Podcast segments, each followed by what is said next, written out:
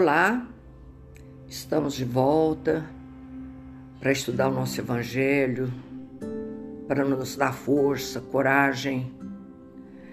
O mês de setembro é dedicado ao mês amarelo, dedicado ao combate é uma palavra ruim, né? O estudo sobre o suicídio. E nós Vamos entrar um pouquinho nesse assunto, é difícil, mas é necessário, porque eu vou dizer com todas as letras: ninguém está isento disso. Não devemos julgar jamais a pessoa que comete um desatino desse. Nós vamos entrar em alguns aspectos aqui no livro dos Espíritos que fala a respeito, para a gente ter a nossa, nossa doutrina é muito clara com relação a isso, muito forte com os ensinamentos que nos dá. Então, nós precisamos de estar atentos e amar a vida acima de tudo, seja o que for que está acontecendo conosco, nós temos que dar graça, ser grato à vida que nós temos. Por mais sofrimento, mais desatino que aparece nas nossas vidas, nós temos que ser gratos. Paulo, deixa eu contar uma coisa para vocês. Paulo, cadê? Ele estava preso em Roma e deixou uma fala extraordinária dizendo: Aprendi a contentar-me com o que tenho. E quando ele escreveu isso, ele estava preso em Roma o ambiente doloroso do cárcere, guardiões desalmados, companheiros infelizes, pragas, palavrões. Nem sempre tinha pão, nem sempre água limpa, nem sempre consolação, nem sempre voz amiga. No entanto, ao invés de, ao invés de desanimar, pioneiro do Evangelho, cede vida e força, serenidade e bom ânimo de si próprio. Então ele dá esse exemplo extraordinário, preso, sofrendo horrores, como acabei de ler, está no livro que Emmanuel nos conta. E ele então não deixa de dar uma mensagem de bom ânimo e valor à vida. Por que que é, segundo o nosso livro é, é, o livro dos Espíritos tinha que tocar num assunto severo desse? De onde vem o desgosto pela vida que se apodera de certos indivíduos sem motivos razoáveis? Olha a pergunta. Kardec está perguntando aos espíritos. E ele responde: efeito da ociosidade, da falta de fé frequentemente da satisfação plena de seus apetites e vontade e do tédio. Veja bem, com qual palavra ele começa? Ociosidade. E que significa isso? Não ter o que fazer. Sabe? Uma pessoa quando aposenta e não tem o que fazer, e ela fica de pijama o dia inteiro, e ela ela fica começa a entrar em depressão. Cuidado! Pelo amor de Deus, vai buscar é, serviço voluntário que está assim, mas assim de precisão, nos asilos, nas crianças, vai fazer a campanha do quilo, tem tanta coisa para se fazer. Mas eu vou dizer uma coisa: quando o mal-estar desse chega na gente, e eu vou te dizer com toda a sinceridade de minha alma, quando meu filho foi embora para a pátria espiritual, eu tive depressão e tive pânico. Que, que eu fiz? A primeiro, eu nem sabia o que, que era pânico. O primeiro sintoma, a primeira vez que apareceu, no dia seguinte eu estava no médico. Ele falou assim: vocês têm pânico. Eu falei: o que, que é isso? Agora que eu vou entrar em pânico, nem sei o que, que é isso. Eu nem sabia o que é isso. Aquela tristeza.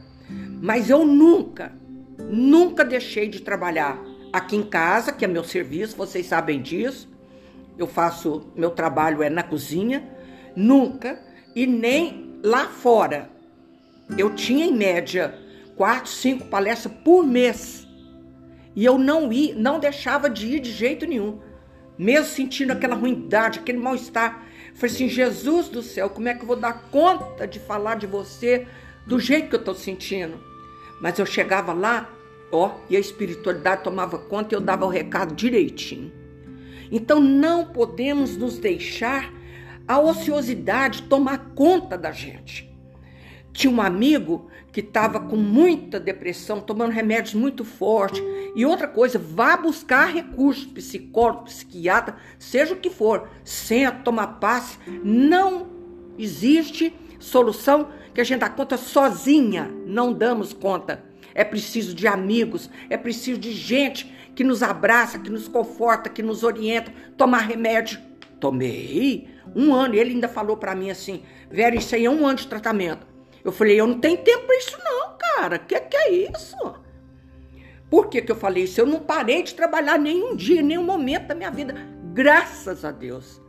Eu fiquei forte. Os outros achavam que eu era forte, porque eu estava lá, meu filho passando mal daquele jeito e eu trabalhando. A minha fortaleza vinha do amparo da espiritualidade. Eu era carregada no colo. Por que, que ele fala o efeito da ociosidade primeiro, depois a falta de pé, e a satisfação completa das coisas da vida, que isso não satisfaz ninguém. Você tá triste. Não, eu tô triste, eu vou pro baile assim, assim, vou fazer isso, fazer aquilo. Você volta mais triste ainda, porque não te enche, não te preenche. Eu me preenchia com o Evangelho de Jesus, eu me preenchia com o trabalho de aqui na cozinha, né, fazendo as coisas, graças a Deus, nunca parei. E me preenchia de ir no centro falar de Jesus. Eu falava para nossa mãe Maria Santíssima: oh, mãe, você toma conta do meu filho, porque eu vou falar do seu. E descia minhas escadas aqui e ia embora falar do Evangelho de Jesus. Graças a Deus, graças a Deus. Isso aí passou na minha vida. Ninguém está isento, gente. Olha o padre, é, é, como é que ele chama? Padre ó, oh, Marcelo, o outro. Todos eles tiveram depressão, síndrome do pânico e são religiosos. Está debaixo do manto de Maria Santíssima. E teve, e tem. Para dizer que ninguém está isento. Então nós temos que ser forte, não nos entregar à ociosidade e à falta de fé. Entendeu? Para aqueles que exercem suas atividades com objetivo útil e de acordo com suas aptidões naturais, o trabalho não tem nada de árido e a vida escoa mais rapidamente, tá vendo? E suporta as contingências da vida com mais paciência, resignação, quanto age tendo em vista uma felicidade mais sólida, mais durável que o espera. O homem tem o direito de dispor da sua própria vida? A sequência aqui no livro dos Espíritos. Não. Resposta forte. Não. Apenas Deus tem esse direito. O suicídio voluntário é uma transgressão a essa lei. Outra, são várias, nós não vamos ler tudo. O homem que na sua necessidade deixa de morrer, deixa morrer de desespero, pode ser considerado um suicídio? Claro! Então eu perco meu filho. Meu perco não, que a gente não é dono de nada. Meu filho vai embora, eu vou pro sofá, fico de pijama o dia inteiro. Meu desespero é tal que eu não quero comer mais, não quero tomar banho, não quero fazer isso. Uai, eu tô me matando devagarinho. Eu vou ler a pergunta devagar. Eu tô afoita porque é tanta coisa. Quer ver? O homem que na, na necessidade se deixa morrer de desespero pode ser considerada um suicida? Tá perguntando. E a resposta é um suicida. É um suicida. Então eu não posso me entregar ao desânimo, ao desespero. Não posso. Eu tenho que é, agir. Agir. Vou trabalhar. Vou tomar banho. Vou pôr perfume. Eu vou pôr. É, é, nós, mulheres, né? Não podemos ficar no quarto escuro, pelo amor de Deus, jamais abre a janela. Mas pelo amor de Deus, busca recurso, busca ajuda, porque não tem jeito sozinha. Como diz o meu médico, 50% eu, Vera, 50% no centro. Então, pelo amor de Deus, aqui são tantas coisas para a gente estudar. Quem tem o livro dos Espíritos, leia. É bom conhecer, porque de repente você passa alguém na sua vida e você tem argumentos para conversar com ela. E essa semana alguém me contou, nós estávamos estudando lá no centro, e alguém olhou bem para mim e disse: Vera, há alguns anos atrás eu te conheci no centro, falou o nome, e eu estava na linha do suicídio. E as suas palavras me puxaram para baixo, para cima. Se eu estou viva hoje, foi graças ao que você falou lá aquele dia. Olha, olha a responsabilidade, né? Então tem uma pergunta aqui espetacular. Quais são, em geral, as consequências do suicídio sobre o espírito? Olha, eu sei um monte de coisa, mas nós não vamos entrar nisso aí não. Vou ler o que está escrito aqui. As consequências do suicídio são muito diversas, porque cada um é cada um. Não existem penalidade fixa, modelo, você tem que passar por isso. Não, cada um é de um jeito. E em todos os casos, são sempre relativas às causas que o provocaram, evidente. Uma consequência da qual o suicida não pode escapar é o desapontamento. Essa que eu queria. O que significa isso? Desapontamento. Eu me matei, como é que eu continuo vivo? Eu me matei, como é... Esse é o maior desse desapontamento do suicida, é esse. Não existe a morte.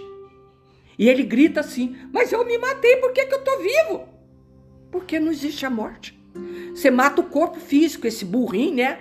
Jumentinho, como diria São Francisco de Assis, que o nosso corpo é um jumentinho né? Então, é, isso acaba.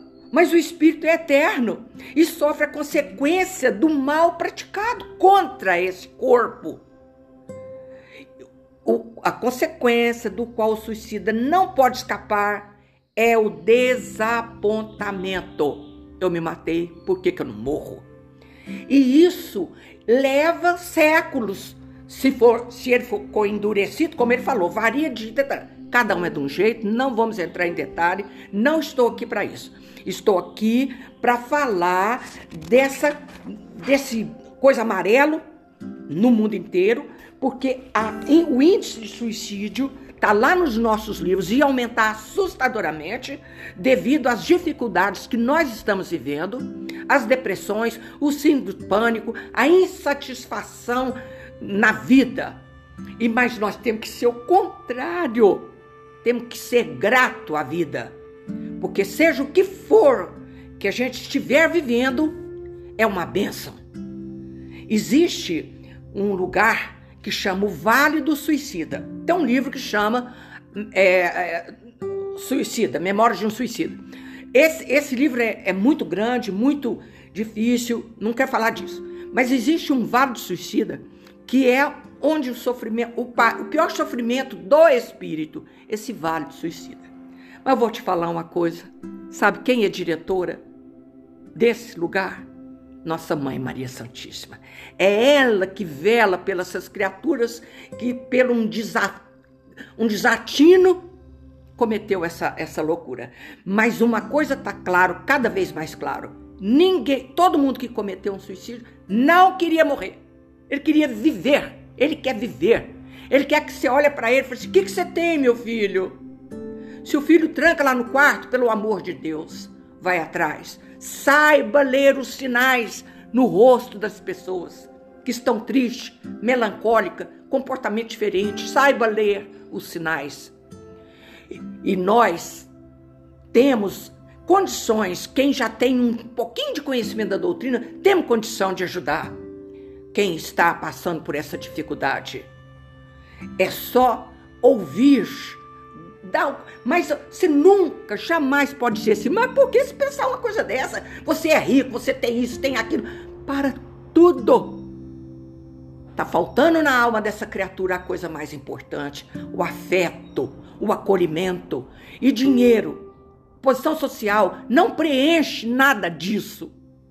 Então, se você tem uma, uma pessoa que já falou isso, dê ouvido a ela, dê, dê ombro a ela, porque ela precisa de carinho, de afeto, de compaixão e abraço.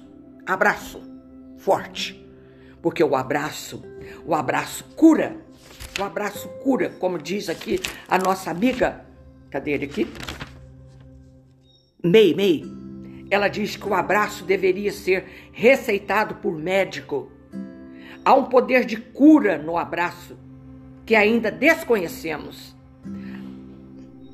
O abraço cura o ódio, abraço cura ressentimento, cura cansaço, cura tristeza. Quando abraçamos, soltamos amarras. Perdemos por instante as coisas que nos têm feito perder a calma, a paz e a alma. Então abraça, abraça essa criatura que está sofrendo e nunca, nunca diz para ela que absurdo, isso é bobagem, isso é tolice. Nunca, porque você não sabe o que se passa no coração dessa pessoa sofredora. Jamais, jamais menospreza o sofrimento de quem está passando por isso, porque é uma coisa horrorosa. Quando eu tive a, a depressão, eu perdi mais de 5 quilos em um mês. Eu não conseguia comer. Eu não conseguia. E não adianta falar, mas que absurdo, você tem isso. Tem... Não, não, mil vezes não. A gente precisa de Jesus, do afeto uns dos outros, dos companheiros, dos abraços. Por isso que Jesus nos carrega no colo naquela cena linda, sabe? E não esquece nunca as palavras de Paulo.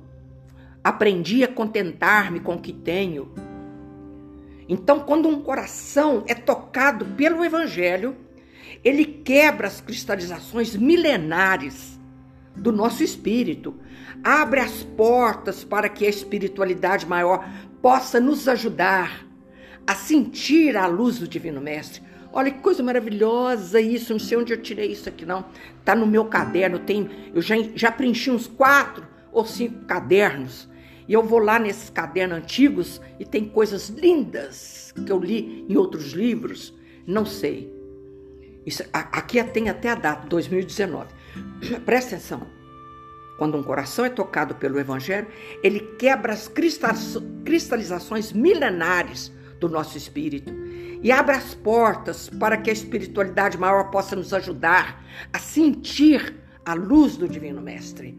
Nós temos que manter essa porta do nosso coração sempre aberta para que a luz do Divino Mestre penetre, nos dê força. E quando a luz penetra no nosso coração, as portas se abrem para a educação, a minha educação, da minha menção, do meu sentimento, do meu olhar, da minha fala. Sabe? A gente educa as nossas emoções. Porque eu leio nos meus livros que a morte não existe. Jesus, através da ressurreição, mostrou e provou que a morte não existe. Nós sabemos de tudo isso. Mas aí vem a morte, esteifa uma pessoa de 28 anos. E aí, o que, que você sente? Horrores. Então é preciso deixar a espiritualidade maior nos ajudar. Quando você abrir o evangelho, deixa a luz entrar no seu coração. Quando você fizer a nossa prece, olha a prece que eu faria, fazia para a Mãe Santíssima. Mãe Santíssima, toma conta do meu filho que estava passando pelas dificuldades do câncer. Tinha um monte de gente cuidando dele, é claro, deixei ele aqui sozinho que isso é uma, um contrassenso. Tinha a namorada, a noiva, a tia, a madrinha. Minha casa era sempre cheia, graças a Deus. Eu falo que nessa época de sofrimento do meu filho, um ano e oito meses, Deus encaminhou dois anjos para minha porta só para receber as orações que vinham através das pessoas amigas. Eu toda a vida falei isso. E ninguém tira isso do meu coração, porque é a maior verdade. Entendeu? Eu nunca ficava sozinho, jamais. Eu ia fazer minhas palestras e eu ia falar de Jesus, mas olha como que eu ia tranquila. Porque além de todo mundo físico aqui que ajudava, eu falava isso para a Mãe Santíssima: você toma conta do meu filho, porque eu vou lá falar do seu filho.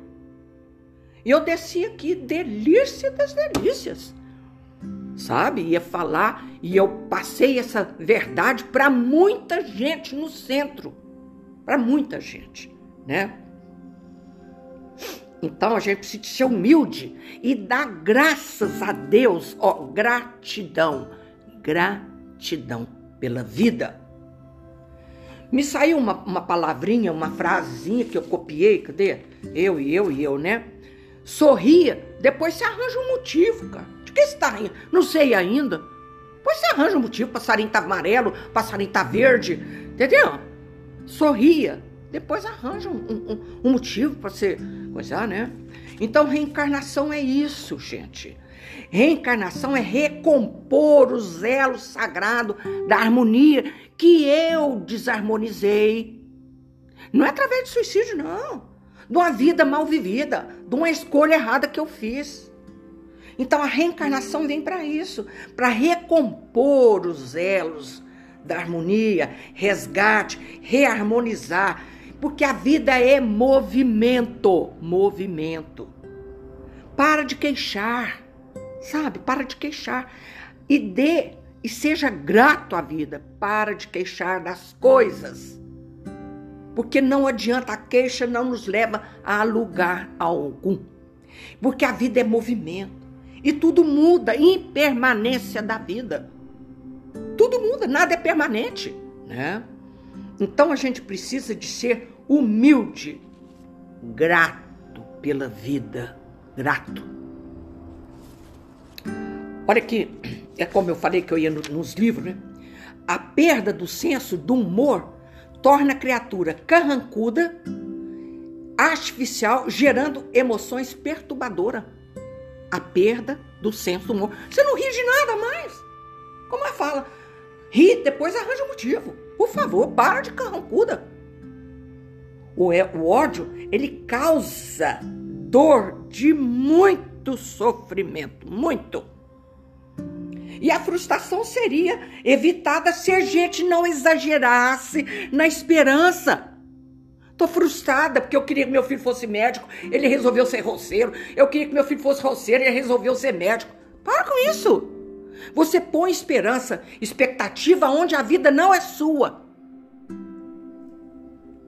E o amor é o antídoto de todas as causas de sofrimento. É o antídoto para todas as causas de sofrimento.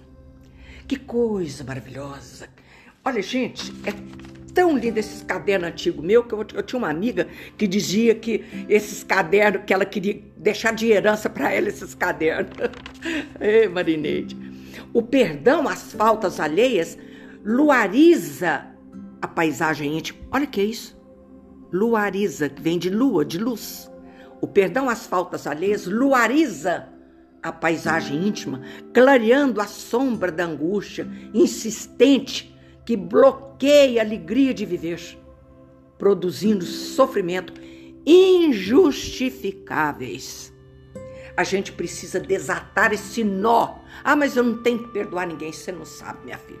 Então, ó, a gente precisa de desatar esse nó que o perdão faz, né? Ele nos acorrenta uns aos outros. O, ressentimento, o ódio, a mágoa, etc.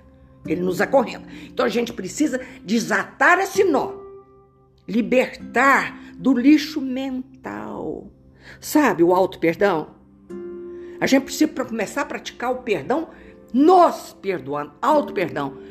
Ah, mas eu fiz tudo errado. Fez não, filha. Você fez o que você dava conta de fazer, o que você sabia de correto. Entendeu? Nós precisamos de aumentar esse tal de auto-perdão. Ele ajuda no amadurecimento moral nosso. E o complexo de culpa também é um horror. O complexo de culpa danoso não soluciona o mal praticado pelo. Ah, ele aumenta mais ainda, agrava mais ainda, mais ainda, mais ainda. Então, gente, Olha, é, não é lindo tudo isso que nós estamos estudando? Eu preciso estu ler o que está no nosso Evangelho, no capítulo 5. Olha que lindo, sobre a calma e o suicídio. A calma, a calma não, a loucura e o suicídio. A calma e a resignação, auridas na maneira de encarar a vida terrestre e na fé no futuro, dão ao espírito uma serenidade que é o melhor preservativo contra a loucura e o suicídio. Então você precisa do Evangelho, precisa dessa calma, dessa resignação, para conseguir então um preservativo, uma vacina contra o suicídio e loucura.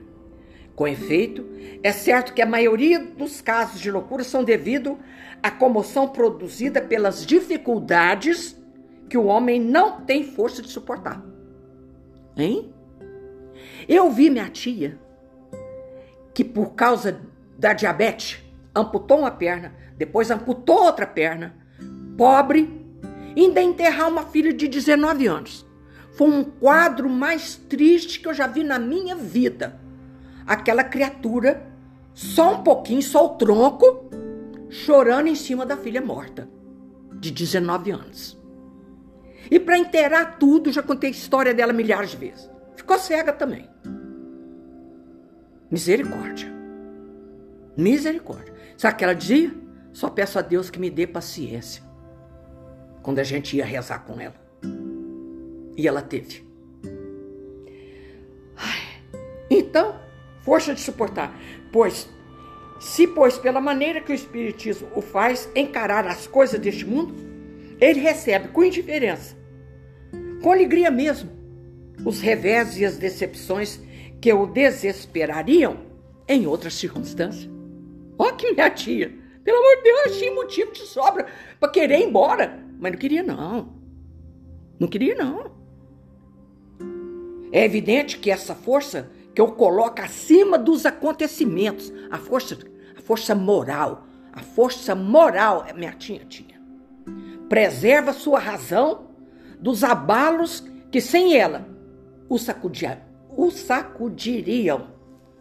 Então a força da minha tia vinha da fé que ela estava. Ela cozinhou no centro, fazendo sopa para distribuir para os pobres muitos e muitos anos.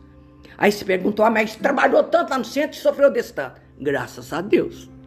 Porque ela buscou força no conhecimento da doutrina para depois, quando veio o sofrimento, ela tirou de letra. Era um exemplo, um exemplo de vida. Foi a minha tia Eni. Um beijo no seu coração, tia Eni. Com o Espiritismo, não sendo mais permitida a dúvida, o aspecto da vida muda. O crente sabe que a vida se prolonga indefinidamente além do túmulo. Minha tia tinha essa certeza absoluta. Mas em outras condições, daí a paciência, a resignação, que o afastam naturalmente do pensamento do suicídio. Daí, numa palavra, a coragem moral. O Espiritismo tem ainda sobre esse aspecto um outro resultado também positivo e talvez mais determinante. Ele nos mostra os próprios suicidas vindo revelar sua posição infeliz e provar que ninguém viola impunemente a lei de Deus, que proíbe ao homem abreviar sua vida. Nós, a nossa doutrina é cheia, cheia de comunicações de espíritos que cometeram esse desatino e conta os horrores que ele sofreu depois. Nossa doutrina é cheíssima disso. É? Cadê? Há entre os suicidas aqueles cujo sofrimento, por não ser senão temporário, ao invés de eterno. Olha essa ideia. A minha tia tinha essa ideia. Que o sofrimento dela ia acabar. Pensa. Pensa, duas pernas. A filha morre, fica cega, pobre. Não. Não é menos terrível de natureza a dar o que pensar a qualquer que fosse tentado a partir daqui, antes da ordem de Deus. Quer dizer, tudo que nós ensinamos, a nossa doutrina, está proibindo, vamos dizer assim, a não querer partir antes da ordem de Deus. Porque a gente nasce aqui na Terra com uma carga fluídica que tem que gastar até o fim. Aí você não vê assim, mas como é que uma pessoa está sofrendo lá na cama tantos anos, vegetando? Prova escolhida. E ele tem que gastar até o último cartucho. Por isso não pode. É, é, é, a morte, como é que fala? Antes da hora? Esqueci a palavra. O espírita tem, pois, para contrabalançar a ideia do suicídio vários motivos. Presta atenção. A certeza de uma vida futura, na qual ele sabe que será tanto mais feliz quanto tenha sido mais infeliz e mais resignado na terra. Pode? Pode isso. Minha tia tinha essa certeza. A eutanásia é proibido. Não pode. Ele tem que acabar até acabar o, o todos os cartuchos. Então, a certeza da vida futura, a certeza de que abreviando sua vida alcança um resultado justamente o contrário ao que esperava, não tem a morte. Eu me matei, como é que eu não morro? E que se livra do mal para chegar a um pior. A situação tá preta. E aí ele faz um desatino desse, fica muito pior, porque ele não tem mais o conforto de um abraço, de uma luz solar, de um olhar amigo. Não tem mais. Ele só tem desespero. Desespero e desapontamento. Ele então esperava se livra do mal para chegar a um pior, mais longo e mais terrível, que se engana, se crê em se matando, ir mais depressa para o céu. Coitado. Que o suicídio é um obstáculo para ele se reúna no outro mundo aos objetos suas afeições. Ele não vai ver. O desespero é tão grande, por mais que uma mãe ama um filho, ela já está lá na espiritualidade. Ela ama um filho e ele comete esse desatino, por mais que ela ama, ele não a vê. Porque ele está só preocupado com a dor do ato que ele, do ato que ele suicidou. E vamos supor que ele tinha que viver 50 anos e é, ele está com 80 anos e ele fez essa burrice com 80, 50, ele vai sofrer esses 30 horrores, horrores, horrores. Mas como está aqui no livro dos Espíritos, cada um é cada um. Não podemos julgar. Pelo amor de Deus, se alguém vem assim, contar ah, porque fulano se matou, pelo amor, se você não tiver nada para falar, abraça essa pessoa. Não usa de achismo porque, ah, então ele matou? Então é assim, assim. Pelo amor de Deus, não faça isso, não. Não faça. Você não sabe de nada. O livro dos Espíritos foi claro aqui: cada um é de um jeito. Não existe pena, penalidade fixa. Em todos os casos, sempre relativa às casos que provocaram. A gente não sabe de nada. Pelo amor de Deus, um pouquinho de conhecimento que você tem, você vai para essa mãe que o filho fez esse desatino. Ah, então ele tá no inferno, tá fazendo isso, tá fazendo aquilo. Cala a boca, não fala nada disso. Abraça esse coração da mãe, mas abraça mesmo. E se você não tem nada para falar, fala assim: vão rezar. Pronto, vão rezar. Mãe Santíssima tá tomando conta do seu filho. E tá mesmo. Eu não posso dar exemplo de nenhum suicida. Nenhum. Porque, conforme está aqui no livro dos Espíritos, cada um é de um jeito. E não é receita para todo mundo. Pelo amor de Deus. Isso eu estou falando para mim e para nós agora. Não tenha o desatino de querer explicar o que, que o outro está passando. Não julgue. Não julgue. Abraça essa criatura Põe ela no seu colo. Você não sabe falar nada. Fala assim: vamos rezar? Mãe Santíssima está tomando conta. Pronto, pronto, só isso. Fala mais nada, não, pelo amor de Deus. Não fala. Porque nós, principalmente nós, os espíritas, quer saber de tudo, tem receita. Não sabe o que está acontecendo isso, isso. Cala a boca. Não faça isso. Jamais. Jamais. Jamais. Abraça, aconchega e fala: Vamos rezar? Pronto. É tudo que a gente precisa. É tudo que nós precisamos. Quando nós estávamos, depois que a minha tiazinha foi embora e tal, né? Aí juntou com o meu professor Petrucci e falou assim: tava todo mundo sendo. A família reúne, né? Graças a Deus, um ampara o outro. Quem tá mais forte, mais fraco. Aí ele falou assim: vamos rezar, gente? Cada um contando uma coisa, falando, chorando. Foi, foi uma benção. Caiu igual assim, como se a gente caísse uma luz em cima de todos que estavam ali chorando e cada um falando uma coisa. Ele falou assim: vamos rezar, gente? A morte não existe, tarará, e rezou lindamente, fez aquela prece maravilhosa. É tudo que a gente precisa nessas horas. Tudo. Não tem outras palavras. É rezar. E Mãe Santíssima toma conta de nós. Entendeu? Pelo amor de Deus, eu tinha que ler isso aqui para a gente entender, tá? Vários livros maravilhosos para a gente estudar o Evangelho de Jesus. Lindo demais.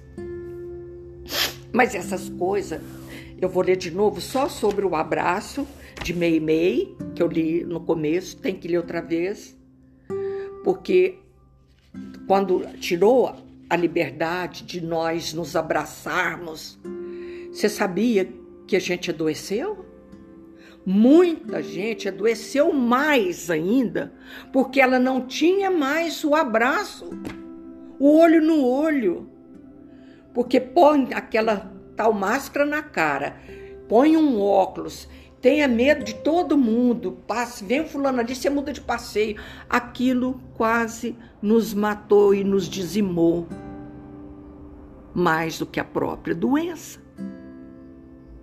Porque nós precisamos uns dos outros. Uns dos outros. E como precisamos?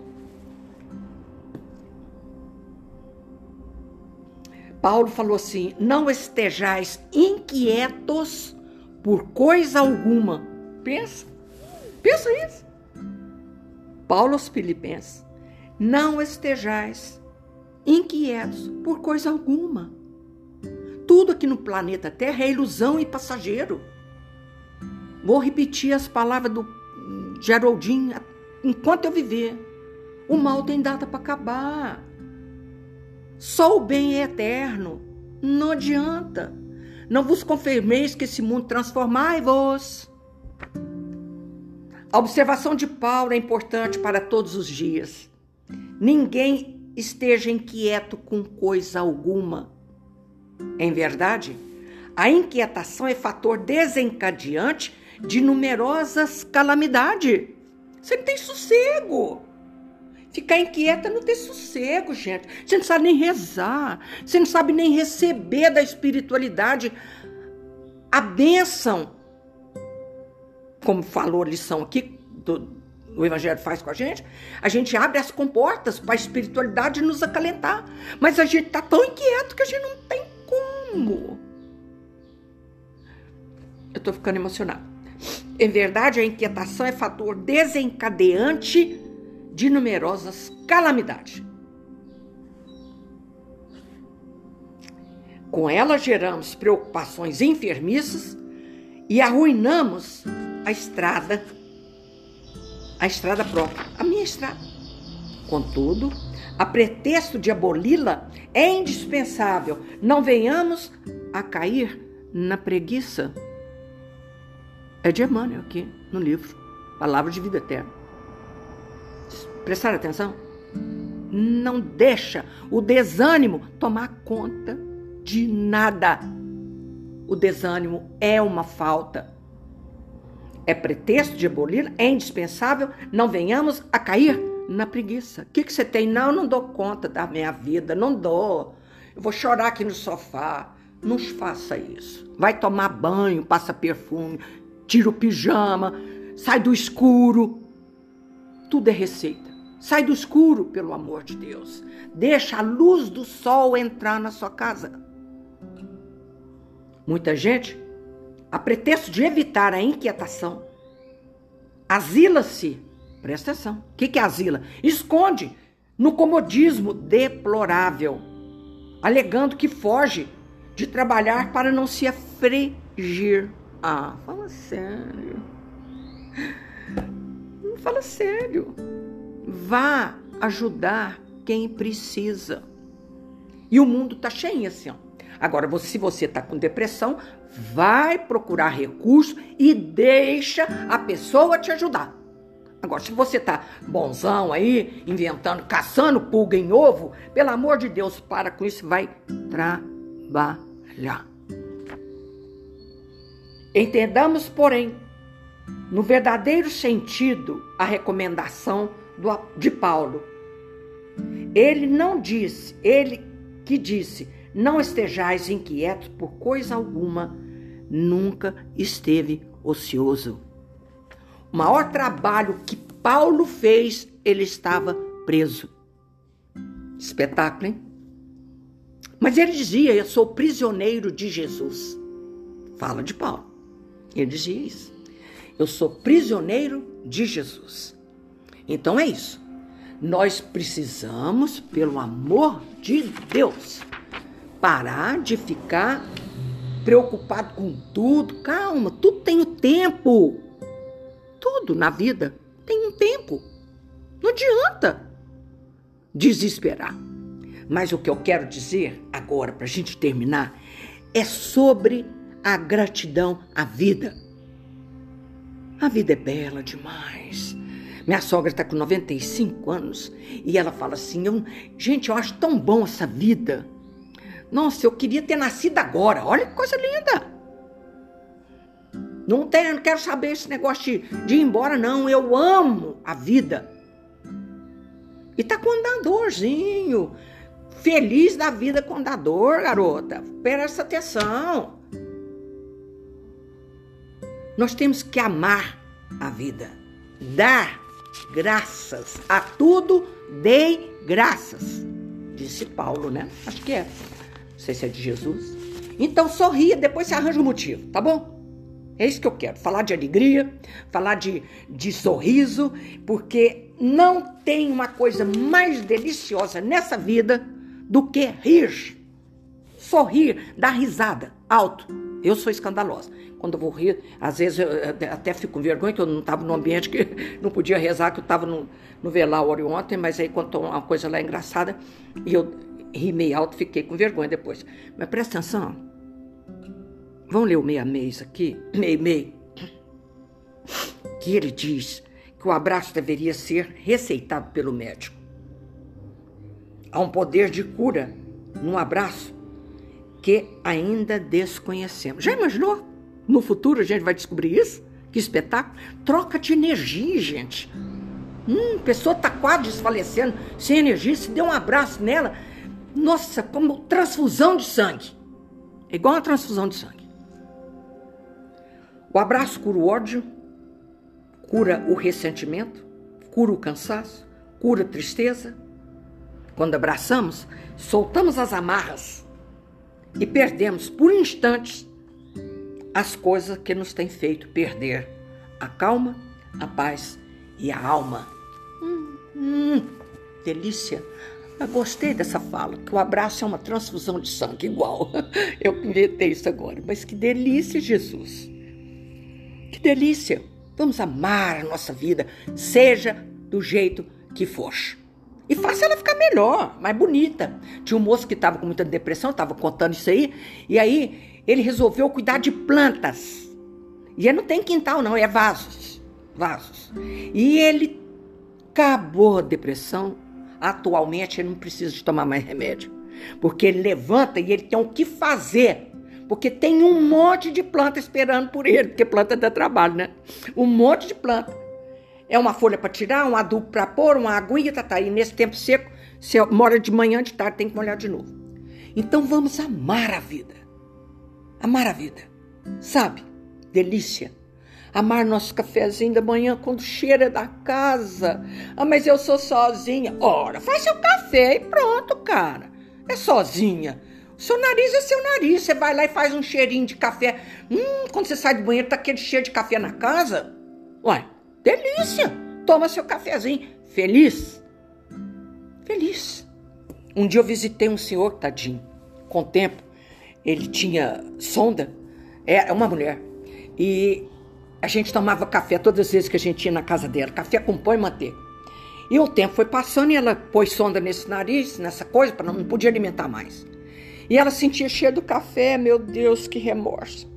Falei, minha filha, não faz cafezinho mais na hora que a gente estiver chegando. Ela queria pão com café e ela não podia mais, porque ela estava com sonda e dali foi só para piorar e ela até ela desencarnar. Vamos viver a vida enquanto a gente tem força e alegria de viver, como diz o, o, o Chico. E vamos viver muito já que a gente está aqui, vamos viver muito, porque reencarnar é difícil, muito difícil. Fiquem com Deus, que Jesus os abençoe, que esse mês seja de alegria. O que, que é amarelo? Amarelo é, é a cor da vida. Eu adoro amarelo. Olha o girassol. Ele está sempre virado para Deus. E quando está nublado, ele vira um para o outro para buscar energia um do outro. É o girassol. Então nós precisamos de ser o girassol, sempre buscando a luz divina e a luz dos amigos, porque é isso que o girassol faz. Jesus querido, te amo, te amo, te amo, te amo. Como é gostoso falar do seu evangelho, Jesus. Como é gostoso compartilhar com vocês que estão longe. Eu gostaria que vocês sentissem, apesar da distância, o meu abraço. O meu abraço. De quanto que eu estou te abraçando agora. Principalmente se você estiver triste. Deixa, sinta o abraço meu de Maria Santíssima, de Jesus, nosso irmão mais velho. Chegar uma pessoa, abraça ela. Abraça você, ela. Você que está sabendo agora sobre o abraço. Um beijo no coração de todo mundo. Ama, ama, ama o quanto você der conta de amar. Ama mais e ama mais ainda. Ave Maria, cheia de graça, o Senhor é convosco. Bendita sois vós entre as mulheres, e bendito é o fruto do vosso ventre, Jesus. Santa Maria, Mãe de Jesus, rogai por nós, pecadores, agora e na hora de nossa morte. Amém. Obrigada, Jesus. Obrigada, amigos do espaço, que estão aqui conosco, hoje e eternamente. Fiquem com Deus, vocês que estão distante. Amo vocês onde quer que vocês estejam. Meninas e meninos, onde quer que vocês estejam, eu amo vocês. Fiquem com Deus, assim seja.